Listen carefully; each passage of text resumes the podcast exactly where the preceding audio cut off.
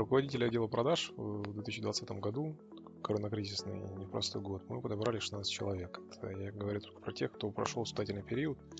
Для разного бизнеса мы подбираем сотрудников, но ропов чаще мы подбираем для такого малого-среднего бизнеса. Давайте я расскажу э, про позицию, вообще в чем отличие между ростом э, сотрудников внутри, потому что к нам с таким запросом тоже приходит. Э, у части клиентов есть э, полное ожидание, что лучше мы возьмем там менеджеров, и из них потом кого-нибудь вырастим. Чем вот эта стратегия, она отличается от стратегии взять сразу руководителя отдела продаж, потому что мы делаем и так, и так. Давайте я расскажу для того, чтобы это было хотя бы с некоторой долей объективности. Я расскажу про преимущества э, первого и второго подхода и что с этим можно сделать. То есть как сделать так, чтобы нивелировать, ну, увеличить плюсы и нивелировать минусы. Давайте начнем с э, роста руководителя внутри отдела. Когда менеджер или старший менеджер становится, становится руководителем отдела продаж.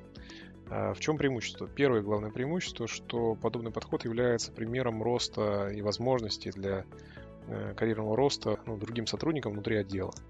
Это очень э, хороший, лояльный, приятный способ выстраивать внутри компании оргструктуру лояльных сотрудников, которые понимают, что придя в компанию, они могут вырасти. А есть часть соискателей, которые на собеседованиях спрашивают про то, как появился ну, руководитель отдела продаж или директор. То есть он вырос или его там взяли со стороны. И для них это важно, потому что для них это показатель возможности вообще в целом карьерного роста внутри компании. То есть э, это пункт первый, из него вытекает такой же пункт второй, что ну, есть какая-то надежда у руководителей, директоров и собственников, там, руководителей департаментов, директоров продажам или там собственников, о том, что сотрудник, который ну, вырос внутри компании, будет более лоялен компании, ну, потому что вроде как она ему больше возможностей дала. Кажется, что это так. То есть для того, чтобы сказать, что это прям явное сильное преимущество, боюсь, надо проводить э, глубинные исследования, что такое лояльность, как это работает, и насколько сотрудник, выросший внутри компании до руководителя, является более лояльным. Моя жизненная практика подсказывает, что между лояльностью и карьерным ростом нет вообще никакой связи, но для там, чистоты информации давайте оставим это как преимущество. В целом вообще рост э, внутри э, сотрудника там, э, с позиции менеджера до там, руководящей это хороший такой пример для такой традиционной системы продаж. То есть, например, компания, которая занимается производством и продажей товара повседневного спроса и там продает через традиционные каналы сбыта, из разряда там сети, интернет-магазины, там, может быть, часть какой-то там смежной розницы. Для них вот, вот этот рост э, сотрудников, например, с позиции торгового представителя до супервайзера, до территориального менеджера, до директора по продажам, он крайне естественный. То есть, да, на каждую из этих должностей при недостатке может залететь сторонний, сторонний человек, но в целом структура вот этого карьерного роста, она давно, давно сформирована, и она преподносится соискателям как преимущество при устройстве на работу. Ну, то есть, если сотрудник приходит в компанию PepsiCo или какой-нибудь SunNBF, то он вряд ли рассчитывает, что он останется на линейной позиции через 5 лет. Он рассчитывает вырасти дальше, и вот этот рост является для него в том числе стимулом приходить э, на работу. Он понимает, что вот эта структура есть. Ну, это как такой аналог условного армейского роста от э, солдата до генерала. Значит, э, чем плохо? Давайте разбираться. То есть я других плюсов назначения внутри отдела менеджеров не вижу, ну, очевидных. Я там вылезут из э, другого, так сказать, примера нашего. Значит, чем плохо? Значит, экспертиза новая не появляется внутри компании. То есть все, весь опыт, который есть у вашего сотрудника, это опыт, который он получил внутри вашей компании. Ну, то есть по конкретному продукту, по ниш направлению бизнесу, там, типу вида клиентов. Иногда этого мало. То есть есть э, бизнесы, которые занимались чем-то похожим на большем масштабе и опять же, кажется, что имея подобного рода экспертизу, легче вырасти, имея опыт, например, отдела продаж там, на 50 человек, а у вас их всего там 3, например. То есть, если я был таким руководителем, то для меня эти цифры будут нормальными. То есть, если это там продажи не там, на входящих заявках, например, а продажи на там, э, работе там, тех же территориальных менеджеров, торговых представителей или связано как-то с активными продажами, где продажи могут сами повлиять на результат.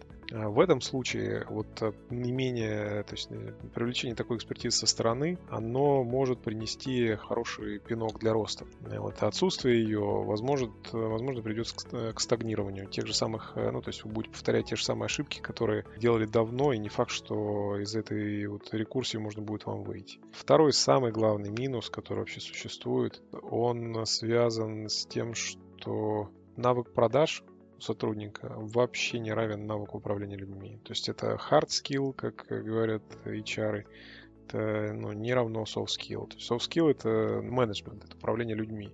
И это абсолютно другой набор э, навыков, которые нужно человеку изучить. К сожалению или к счастью, не каждый проходит такую школу, и не каждого получается сдать эти выпускные экзамены успешно. Э, я встречал из последнего, у нас есть клиент, который поднимал э, ну, действующего сотрудника до руководителя отдела продаж, и потом точно так же опускал назад этого сотрудника до менеджера по продажам, просто потому что ну, сам сотрудник, очевидно, не тянет, и сотрудник об этом говорит, и собственник это прекрасно понимает. Такой шанс дали, но ничего не получилось. То есть есть э, у такого подхода плюсы, но есть и очевидные минусы. Что можно сделать с этим? Как нивелировать эти минусы? Значит, первый пункт, он не очевидный абсолютно. Мы к нему пришли два года назад, э, и этот пункт является таким своеобразным вариантом наставничества от очень способного практика. То есть э, мы называем внутри компании у себя это продукт отдельный, как услуга, экспертный совет.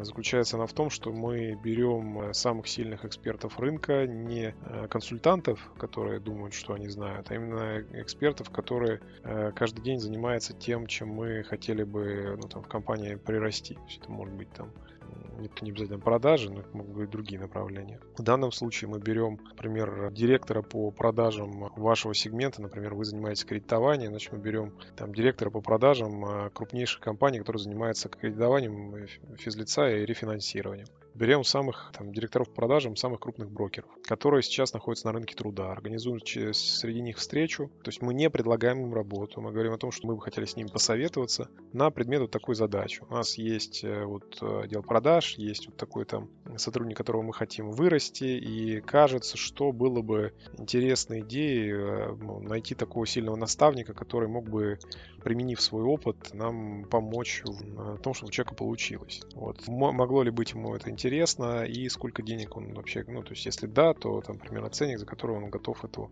историю потянуть. А в целом на просьбу о совете люди реагируют очень позитивно и перебирая несколько вариантов, очевидно, там не все толковые, а, получается найти достойного человека, который может взять такое наставничество, шефство над тем сотрудником, которого вы можете вырасти. А вот. Если такой сотрудник есть внутри вашей компании, очевидно, директор по продажам есть сильный, тут э, вариант тоже очевидный, просто это еще проще будет. Вот не надо никого искать, не надо никому дополнительные деньги давать, или надо наоборот. И может быть внутренний директор.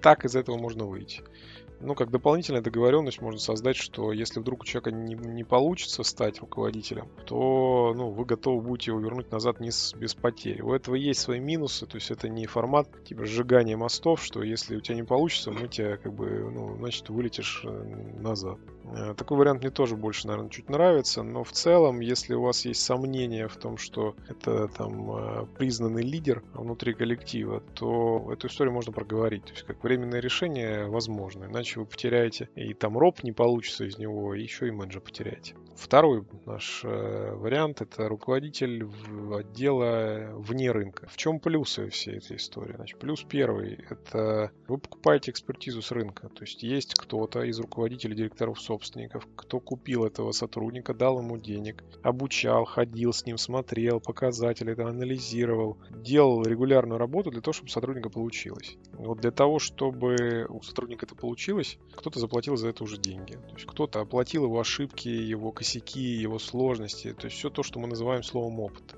А вот такого человека с этим опытом вы как раз и можете найти на рынке. То есть в этом-то и цель стоит, чтобы вы уже брали человека, которого не надо было обучать, с какой стороны подходить к клиенту. То есть да, у вас есть там, предположим, прописанный правильный бизнес-процесс, как надо работать. Да, он, скорее всего, отличается немножко от других, но суть плюс-минус похожа. Рынок, клиент, э, цикл сделки, там, вид ЛПР, все то же самое. Хороший вариант покупить э, экспертизу с рынка, которая сильнее, чем ваша. Ну, то есть это, опять же, то, что я вот говорил в пункте первом, возможность найти человека, у которого был больше масштаб. Это интересно, это может принести пользу. Может и не принести, тут у вас не должно быть иллюзий, ну, то есть если он из крупной компании, это не значит, что он а, там делал что-то невероятное. У него, наоборот, может быть э, там зашорен взгляд, он мог делать только очень узкий функционал. И шарлатанов там тоже везде хватает. Значит, но в целом это тоже, это дальше к минусам. Значит, можно взять, взять сразу несколько человек. То есть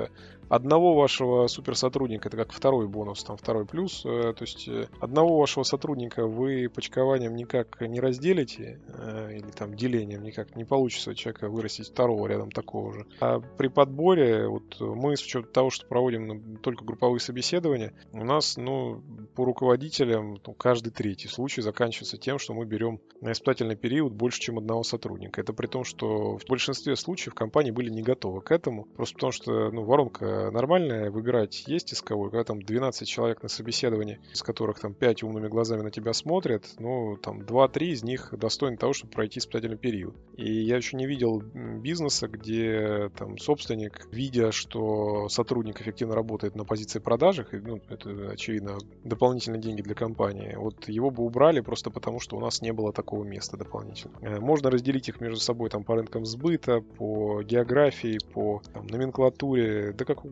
лишь бы лбами не бились, и они будут чудесно работать. Значит, э, это основные плюсы, которые есть. То есть можно масштабироваться, то есть проще масштабироваться. Есть возможность брать несколько людей, брать, затыкать дырки, которых, когда у вас нет сильных людей, которым, которым вы готовы были бы предложить такой внутренний рост. Э, чем это плохо? Чем этот плох вариант или?